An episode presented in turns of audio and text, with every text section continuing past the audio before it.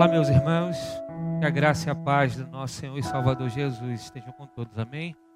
Nós estamos aqui para compartilhar mais uma vez uma palavra na nossa série de mensagens de exposição do livro do Apocalipse. Estamos encerrando a primeira parte do livro, a parte em que Jesus se revela à igreja e a parte que Jesus mostra que ele tem o conhecimento da igreja. E nessa última mensagem dessa primeira parte do livro do Apocalipse, nós iremos meditar na carta que Cristo enviou à igreja de Laodiceia. Por isso eu convido a você a abrir a Bíblia, Apocalipse capítulo 3. Nós iremos fazer a leitura do verso de número 14 ao versículo de número 22. Abra sua Bíblia Vamos juntos ler a palavra do Senhor. Diz assim a palavra do Senhor. Ao anjo da igreja em Laodiceia, escreva: Estas são as palavras do Amém, a testemunha fiel e verdadeira, o soberano da criação de Deus. Conheço as suas obras, sei que você não é frio nem quente. Melhor seria que você fosse frio ou quente. Assim, porque você é morno, não é frio nem quente, estou a ponto de vomitá-lo da minha boca. Você diz: Estou rico, adquiri riquezas e não preciso de nada. Não reconhece, porém, que é miserável, digno de compaixão, pobre, cego e que está nu. Dou-lhe este conselho: compre de mim ouro refinado no fogo, e você se tornará rico. Compre roupas brancas e vista-se para cobrir a sua vergonhosa nudez. Compre colírio para ungir os seus olhos e poder enxergar. Repreendo e disciplino aqueles que eu amo, por isso seja diligente e arrependa-se. Eis que estou à porta e bato. Se alguém ouvir a minha voz e abrir a porta, entrarei e cearei com ele e ele comigo. Ao vencedor darei o direito de sentar-se comigo em meu trono, assim como eu também venci, sentei-me com meu Pai em seu trono. Aquele que tem ouvidos, ouça o que o Espírito diz às igrejas. Amém? Que o Senhor possa abençoar o nosso coração à luz de Sua palavra. Meus irmãos, nós estamos na última carta que Cristo enviou para as igrejas da Ásia. Estamos aqui então encerrando essa primeira parte do livro do Apocalipse, onde Cristo se revela à igreja e revela que ele conhece a igreja, que está no meio da igreja. Essa carta, como as outras para compreendermos a, a mensagem com profundidade, aquilo que Cristo realmente quis ensinar à igreja de Laodiceia, é importante compreendermos o contexto, porque é do contexto que nós tiraremos, então, aquilo que Cristo quis ensinar quando ele fala ah, em símbolos. Muito bem, então vamos olhar o contexto da carta de Laodiceia. A cidade de Laodiceia ficava situada no Vale de Licos, numa região da Frígia. Ela foi fundada pelo, pelo imperador Antíoco II da Síria no terceiro século antes de Cristo, e ele fundou essa cidade e deu o nome da sua esposa, Laodiceia. Então ele fez uma homenagem à sua esposa. Seus habitantes, os habitantes da cidade de Laodiceia, eram sírios e judeus, judeus que vieram do, ex, do exílio babilônico. Mais tarde, em 190 a.C., a cidade ficou no meio de grandes rotas comerciais do Oriente e com isso enriqueceu e com isso se tornou uma cidade rica.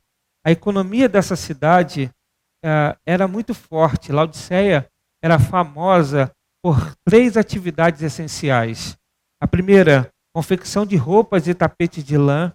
Ela tinha, então, uma indústria de roupas e tapetes. Também nessa cidade, ela tinha um fortíssimo centro bancário, com uma reserva fabulosa de dinheiro. E ainda tinha uma escola de medicina que se especializou em fabricar um colírio para curar os olhos. Também tinha um outro detalhe importante nessa cidade que vai nos ajudar a compreender a mensagem de Jesus. A cidade de Laodiceia, embora fosse uma cidade rica, era uma cidade que não tinha água.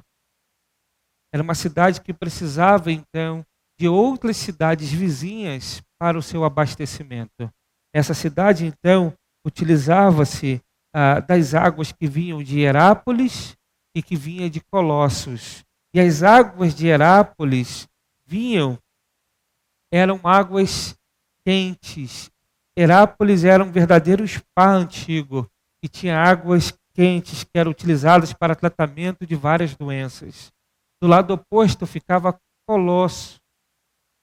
E a cidade de Colosso tinha uma pequena fonte de água mineral fria, de água fresca, que era boa para beber, que matava a sede. Laodiceia, que ficava então entre essas duas cidades, importava a água dessas cidades. A água quente de Herápolis, quando vinha pelos dutos, pelos canos de barro, chegava em Laodiceia morna. E as águas frias de Colossos, que também vinham por dutos, por canos de barro, quando chegava em Laodiceia, também chegava morna. E essa água morna era uma água intragável, era uma água que perdia as propriedades que ela tinha nas suas fontes. Em, em Herápolis, uma água boa, ah, quente, que era um spa, que era tratamento de várias doenças.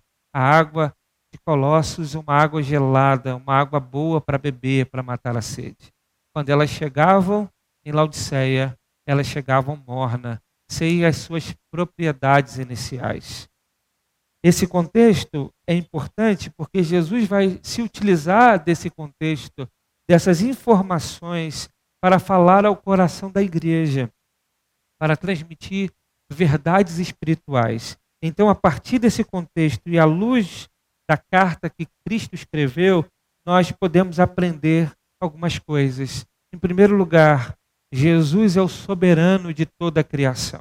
O verso 14 diz assim: ao anjo da igreja em Laodiceia, escreva: Estas são as palavras do Amém, a testemunha fiel e verdadeira, o soberano da criação de Deus. Cristo se apresenta como o soberano de toda a criação. Ele é o Amém, é a testemunha fiel e verdadeira e o soberano da criação. Por que Cristo se apresenta dessa forma à igreja de Laodiceia? Porque aquela igreja era uma igreja estava vivendo de forma independente de Cristo. É como se fosse possível o corpo viver sem a cabeça. É como se fosse possível a igreja manter as suas atividades, o seu trabalho, as, a sua atividade fim, sem depender de Cristo e do Senhor. Veja, isso não é possível. Então Cristo se apresenta como o soberano aquele que governa sobre todas as coisas, aquele que é o cabeça da igreja, é aquele por quem tudo foi feito e criado e tudo é por ele e para ele. Cristo se apresenta como aquele que tem um domínio de todas as coisas. Ele é o Amém. Amém, nós sabemos que significa assim seja. Ou seja, Cristo está dizendo que o que ele diz, ele não precisa de confirmação.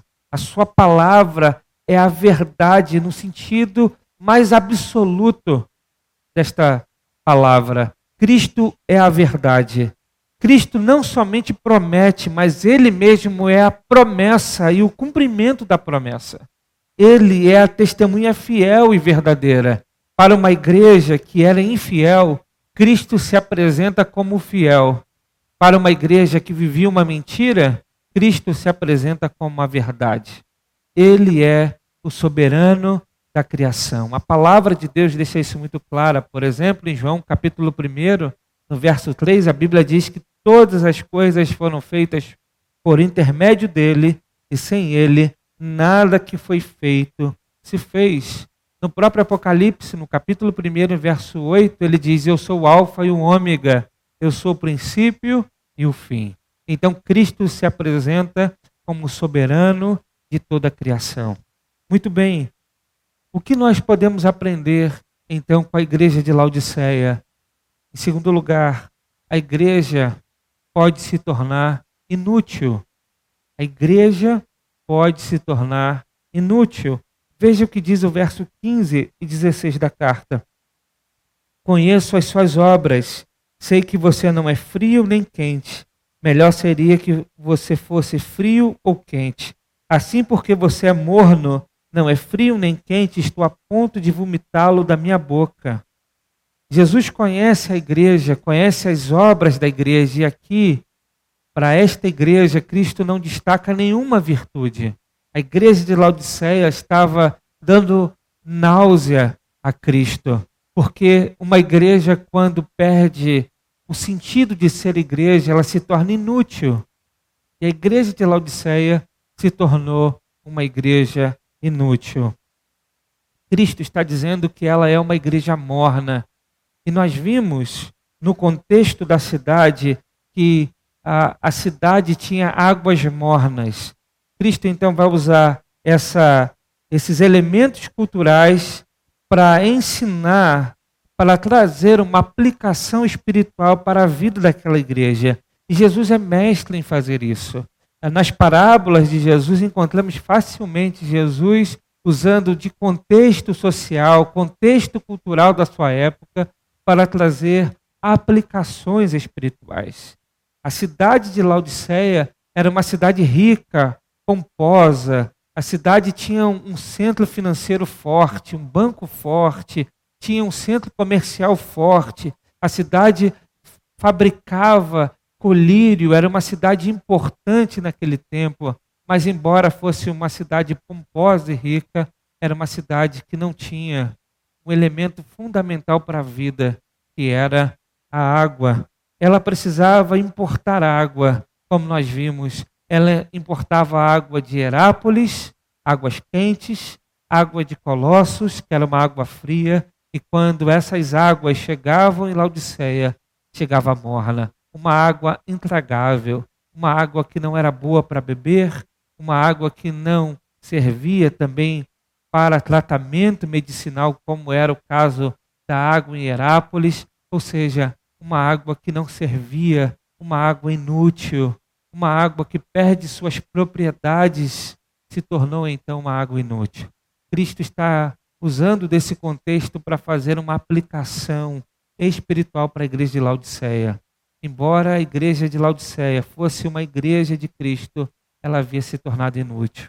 E embora a água que, chegar, que chegou à cidade de Laodiceia era água, mas se tornou inútil, Assim, a igreja de Laodiceia era uma igreja, mas se tornou uma igreja inútil. Jesus, em Mateus capítulo 5, verso 13, vai dizer que ah, vai dizer assim: vocês são o sal da terra, mas se o sal perder o seu sabor, como restaurá-lo?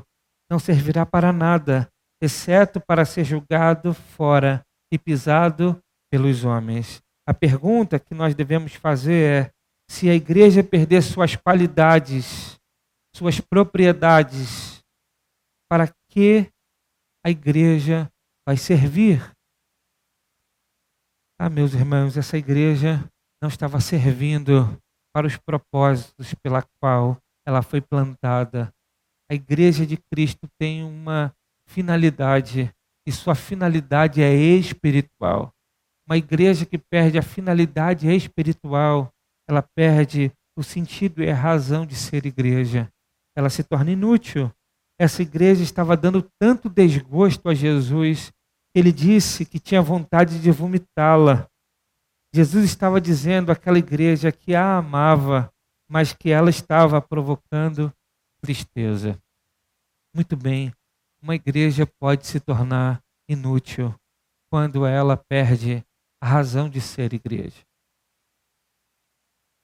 A grande aplicação que nós podemos trazer ao nosso coração é, como igreja local, será que nós estamos realizando a obra que Jesus espera que nós realizemos como igreja de Jesus?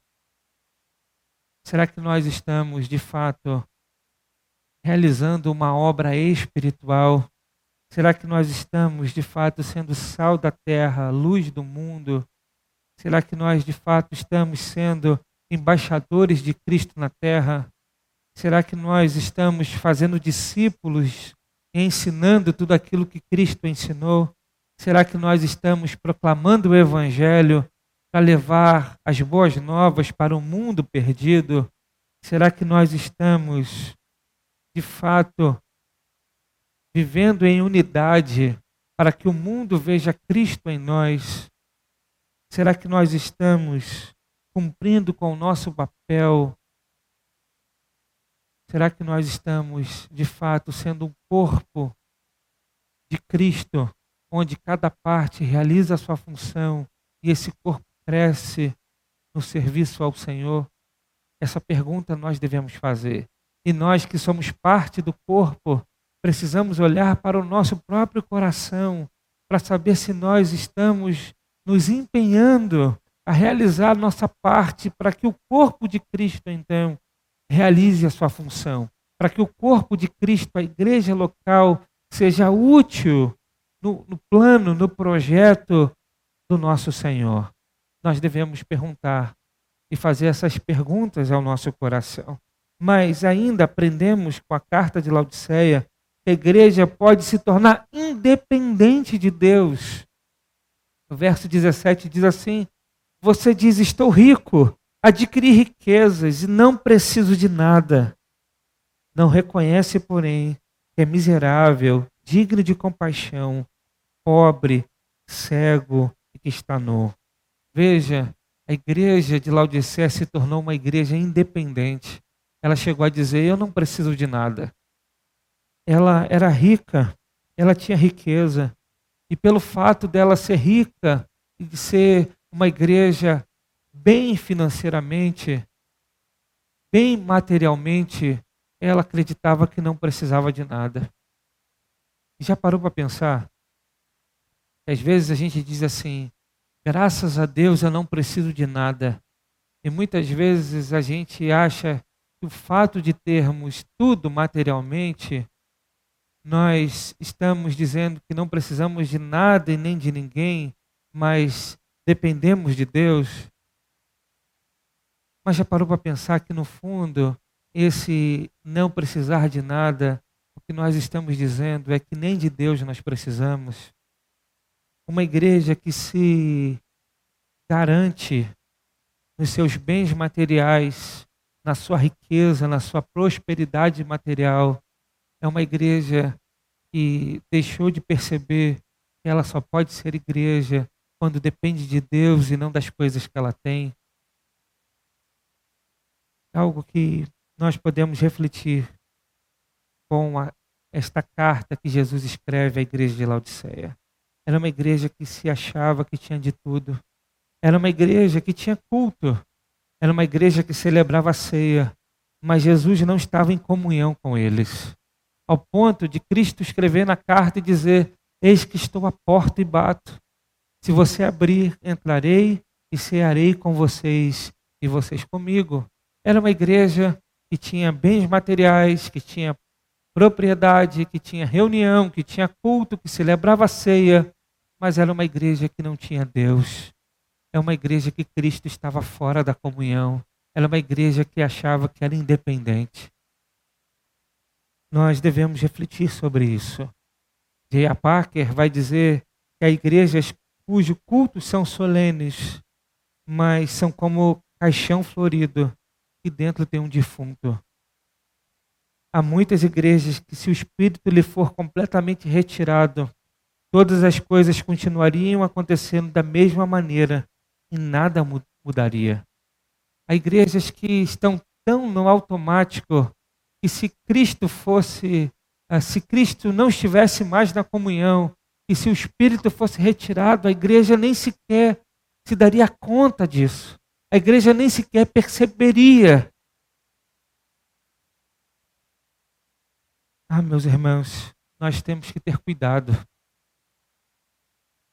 Temos que ter cuidado para não se tornar uma igreja independente de Deus. Uma igreja que confia em coisas, uma igreja que confia apenas naquilo que podemos comprar, naquilo que podemos produzir, naquilo que podemos possuir, naquilo que podemos ter.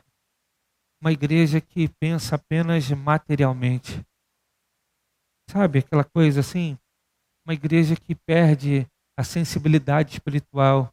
Uma igreja, quando vai fazer o seu planejamento para a vida, para as atividades, para as suas obras, ela só consegue enxergar aquilo que é material, aquilo que é palpável. Ela se garante apenas nos recursos, no dinheiro, e não no Deus que cuida da igreja, não no Deus que sustenta a igreja até aqui. É verdade que muitas vezes nós olhamos para aquilo que devemos fazer apenas com um olhar material para as coisas. Queremos decidir coisas espirituais apenas olhando para questões materiais, apenas olhando com o olhar natural das coisas que nos cercam. Uma igreja que perdeu a convicção espiritual, uma igreja que perdeu o sentido das coisas espirituais, é uma igreja que se garante apenas naquilo que possui. Ah, meus irmãos, nós temos que ter cuidado para não se tornar uma igreja independente de Deus uma igreja se torna independente de Deus quando os seus membros, que são parte desta igreja, começam a viver uma vida independente de Deus.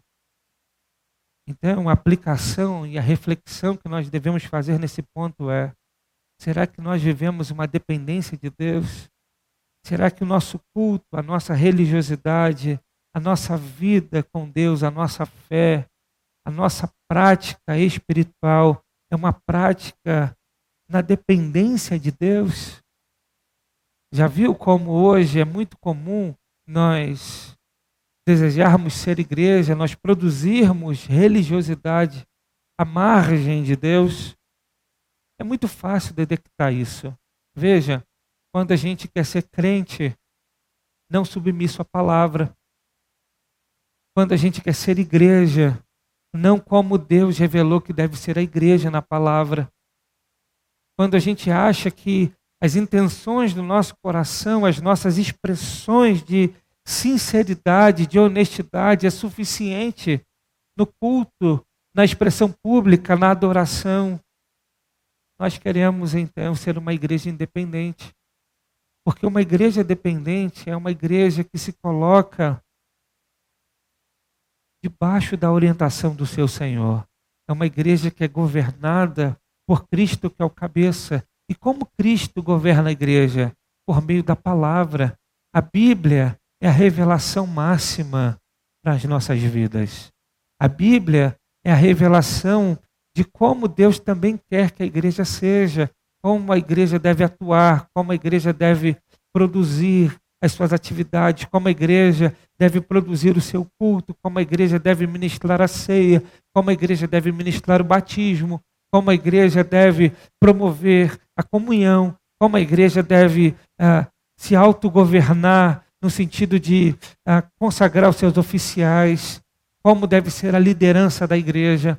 Tudo isso a Bíblia expressou para nós. E quando a gente diz, não, isso não serve para os nossos dias de hoje, não vivemos num contexto pós-moderno e o que a Bíblia diz é, ela diz para o seu passado, apenas para o passado, ela não mais comunica a nós como deve ser essas coisas. O que nós estamos dizendo é que nós devemos ser uma igreja independente de Deus.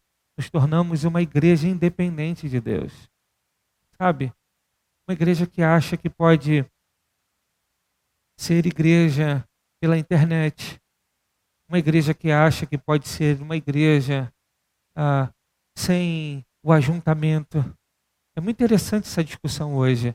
Talvez a pandemia veio para levar a igreja a discutir sobre a sua eclesiologia, para que a igreja pudesse aprofundar o conceito do que é ser igreja. Muitos estão confusos hoje e não sabem o que de fato ser igreja. Quando a gente diz assim, a igreja não é o templo. Não, a igreja tem o templo para se reunir aqui.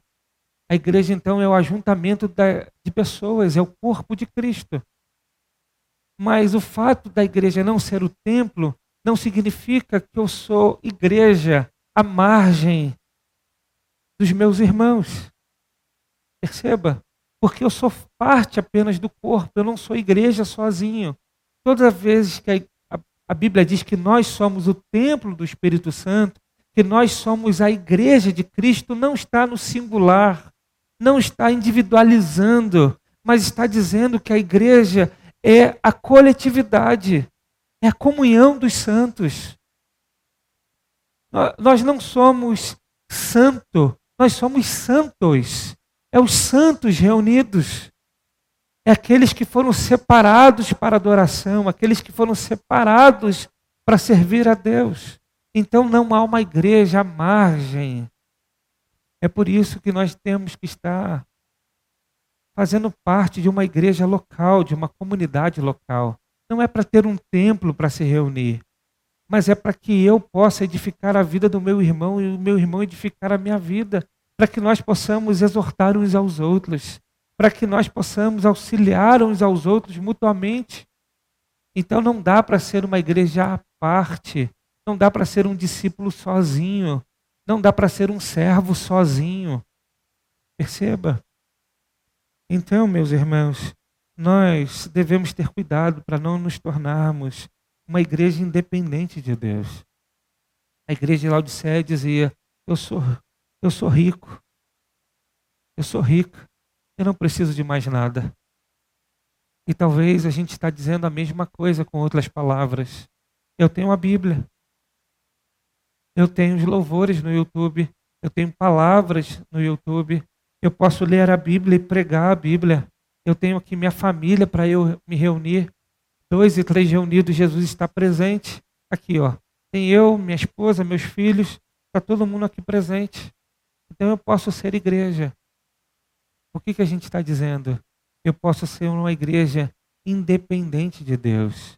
Porque quando eu sou uma igreja independente do corpo, eu sou independente de Cristo. Veja, porque há uma ligação que não pode ser separada. Cristo é o cabeça, a igreja é o corpo. Cristo é o noivo, a igreja é a noiva. Não dá para separar. Perceba? Aquilo que Deus uniu, o homem não pode separar. Portanto, meus irmãos, ah, Parece que na espiritualidade moderna a gente consegue divorciar o noivo da noiva, o Cristo da igreja. E não é possível haver esse divórcio. Não é possível. Quando a gente quer viver à margem da igreja, a gente está vivendo uma, uma espiritualidade independente. E quando isso acontece, na verdade é uma indicação que nós somos pobres espiritualmente que nós estamos cegos espiritualmente, e pior, isso expõe a nudez do nosso coração, o pecado do nosso coração. Viver à margem, viver independente, é demonstração clara do pecado que ainda habita em nós. O pecado de, de, uh, de falta de submissão, de dependência, de humildade. a gente demonstra que o Deus do nosso coração não é o Deus soberano e criador de todas as coisas, mas o Deus do nosso coração é nós mesmos. É por isso que nós não dependemos de nada. Temos uma ego uh, idolatria. Não é uma adoração a Deus, mas uma adoração de nós mesmos.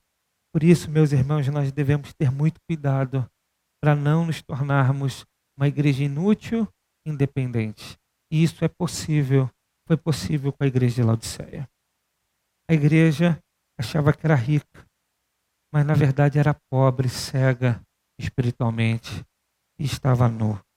O que fazer então para que a igreja possa voltar a ser uma igreja agradável a Deus, uma igreja dependente de Deus, uma igreja útil.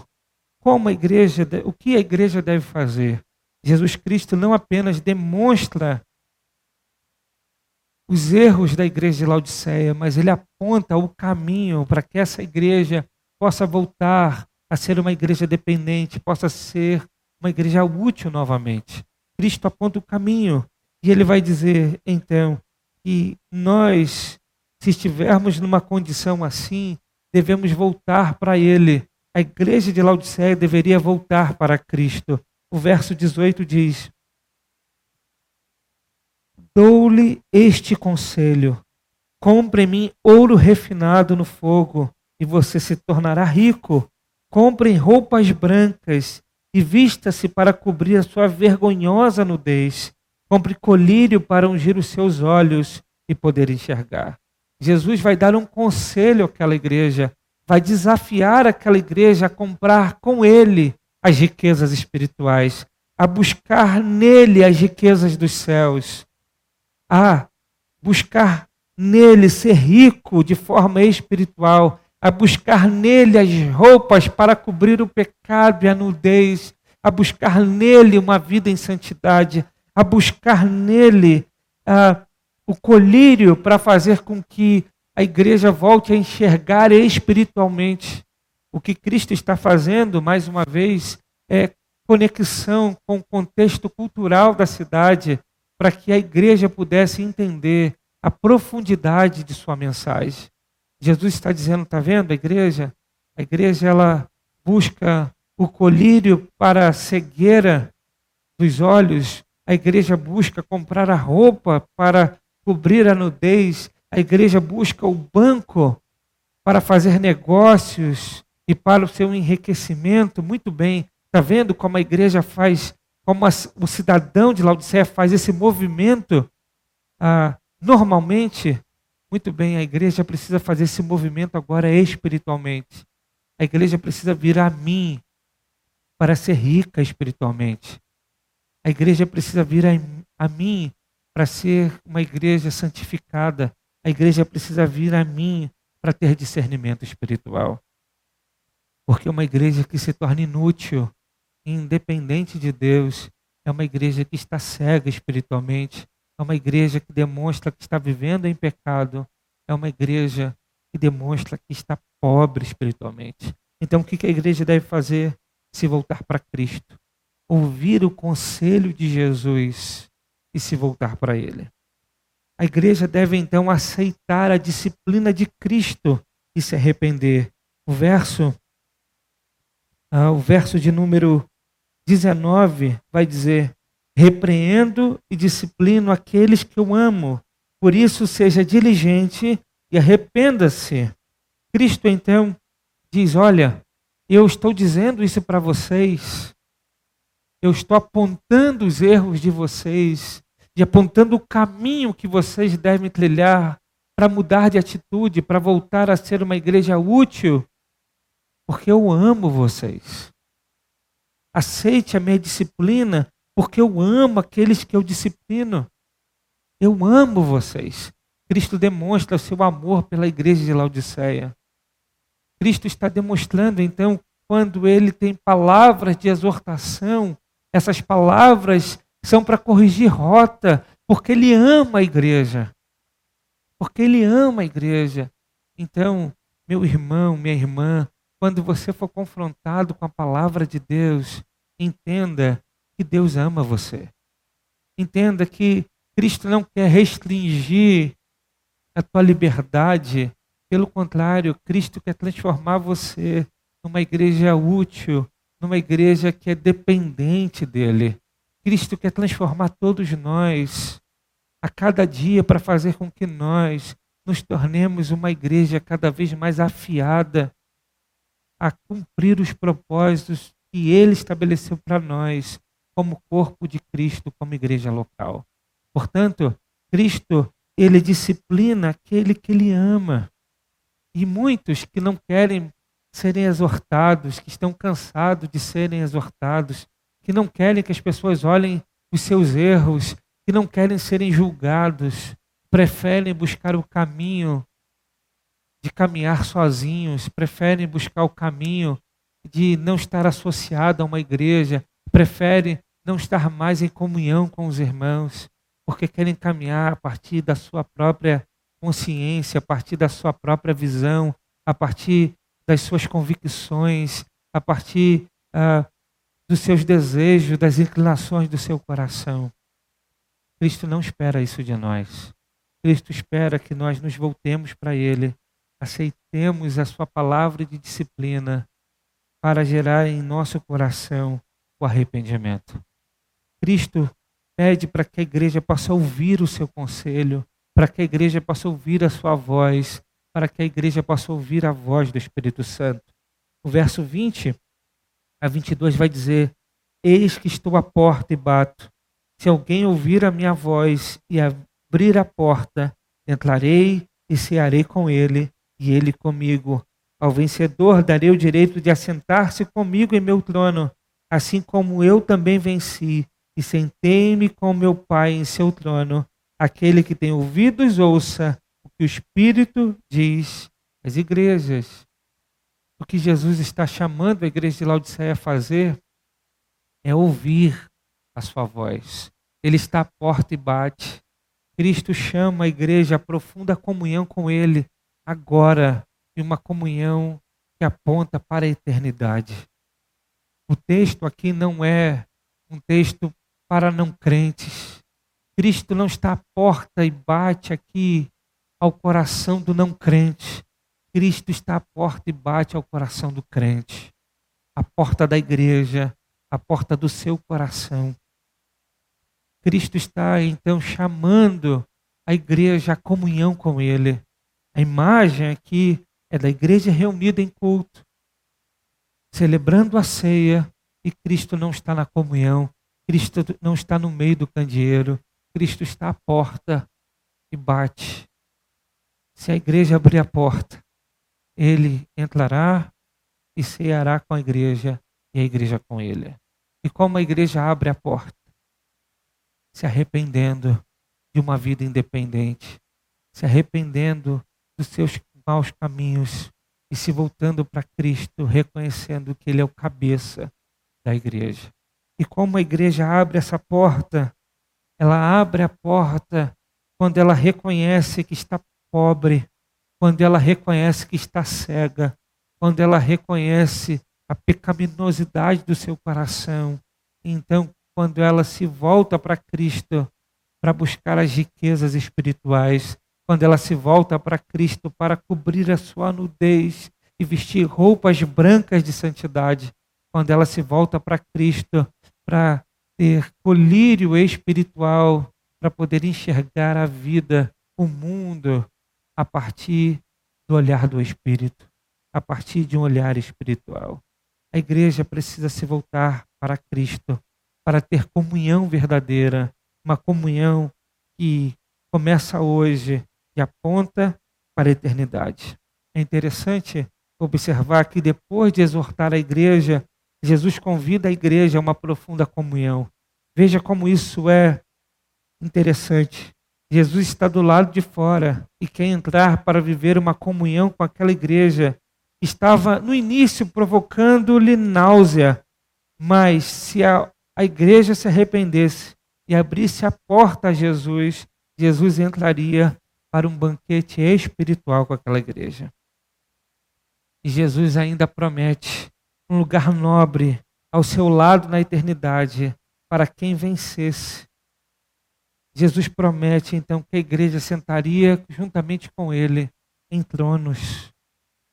Veja, a comunhão que Cristo está propondo começa agora, mas que aponta para uma comunhão eterna. A igreja precisa entender a profundidade disso. Aqui então, meus irmãos, se encerra a primeira visão de João no Apocalipse. Essa primeira visão é a visão de Jesus no meio da igreja. É Jesus mostrando que conhece a igreja, suas lutas, suas dificuldades, suas obras, sua fidelidade, seus pecados. Ora, Jesus elogia a igreja, ora, Jesus adverte a igreja, mas ele está junto de sua noiva, está passeando pelos candelabros, está junto, passeando em meio ao candeeiro. Ele tem o um controle de tudo, ele tem o um controle em suas mãos. Cristo conhece a igreja. Cristo conhece cada um de nós. Cristo conhece a cada um que professa a fé. Cristo conhece o nosso coração. Meus irmãos, diante de uma carta como essa, nós devemos refletir e olhar para dentro do nosso coração. Como nós devemos viver a nossa fé? Será que nós estamos sendo útil ao reino, ao corpo de Cristo, realizando a obra que Deus confiou a nós?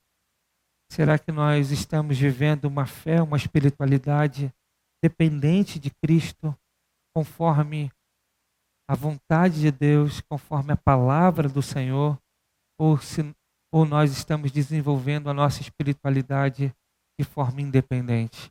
Essas perguntas nós devemos fazer ao nosso coração. Que Deus nos abençoe, que Ele nos leve à reflexão, que Ele nos leve e nos conduza aos seus pés, a Ele mesmo, para que possamos nele encontrar espiritualidade. Que Deus nos abençoe. Paz e graça a todos, em nome de Jesus.